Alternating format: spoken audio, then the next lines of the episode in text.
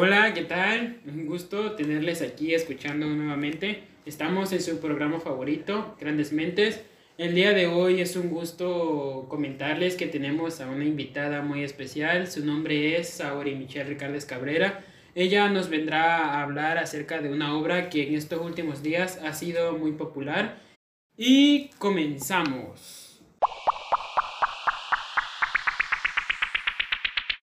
Me presento, mi nombre es Jesús Badal y pues sí, tenemos una invitadaza especial, el cual estaremos hablando durante este tiempo sobre el mito de la caverna de Platón, tema que pues supongo eh, allá en casita desconocen un poco sobre eso, pero te pregunto a ti, Auri, ¿tú conoces algo relacionado al tema?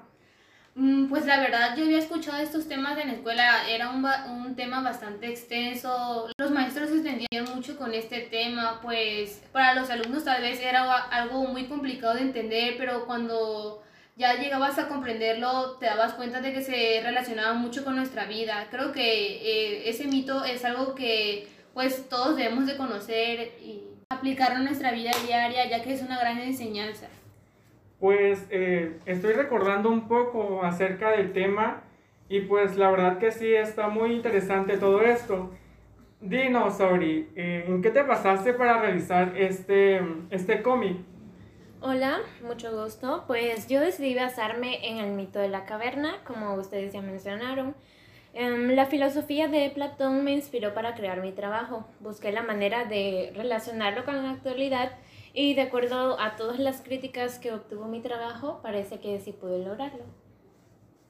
A mí me enorgullece mucho que estés aquí con nosotros eh, y que nos platiques de cómo fue que tú te inspiraste y pues de mí surgen muchas dudas y pues una de ellas es que cómo es que relacionas dicho tema con la realidad.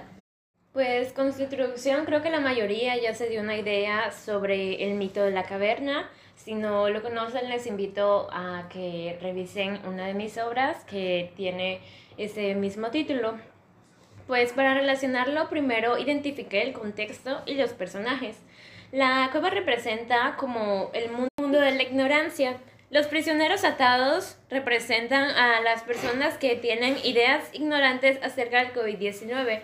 El muro y el fuego encendido representan a las TICs los hombres moviendo las figuras o los, a los medios de comunicación, pues sembrando el miedo a las personas.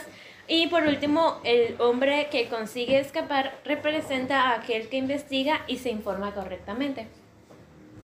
Pues realmente es un tema que se relaciona mucho con nuestra realidad. Pues ya habías comentado que en el tema que te basaste fue en el COVID y pues tienes mucha razón, dado que muchas personas estamos encerrados en esta burbuja y nunca nos damos el tiempo de investigar o solo que nos quedamos con lo que las personas nos comentan. Y pues siento que también vivimos en un mundo de ignorancia si solo eh, nos quedamos enclaustrados en nuestros pensamientos.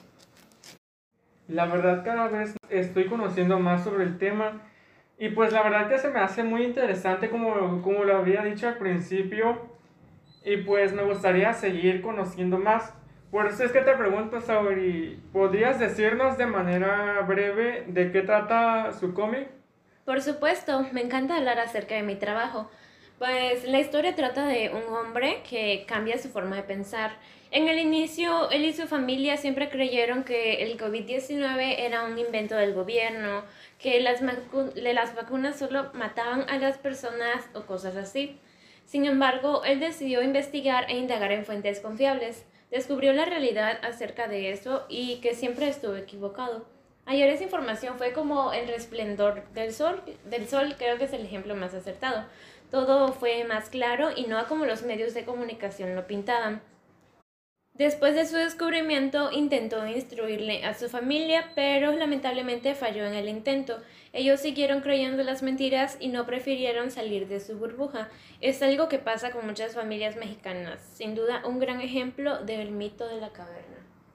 Mm, qué bueno que tocas ese punto porque a mí me tocó mucho ver de, en las redes sociales de cómo las personas compartían cosas diciendo que el coronavirus era un invento del gobierno. Muchas personas también donde comentaban de que no se iban a vacunar porque no les iba a dar un efecto secundario y cosas así. Creo que eh, te basas en un buen tema.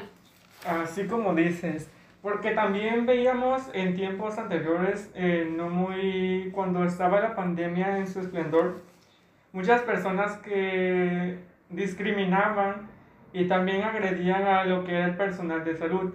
Y pues creo que eso en un momento está mal, porque siendo las personas que luchan contra ese virus, eh, eh, pues nosotros deberíamos estar agradecidos más que nada porque por su labor.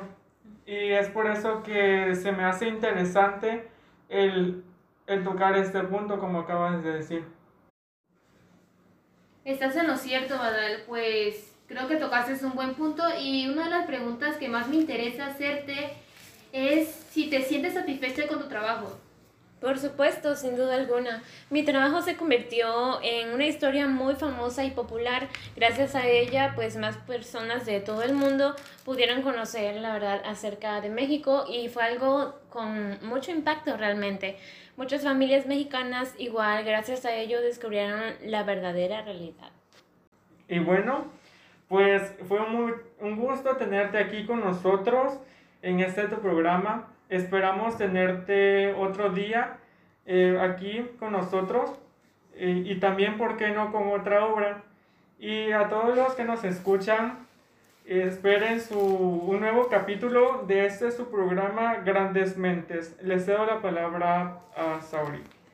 El gusto fue mío, muchas gracias por la invitación fue algo increíble pasar el tiempo con ustedes. Espero que muchas familias y personas puedan escuchar su programa y sea más conocido.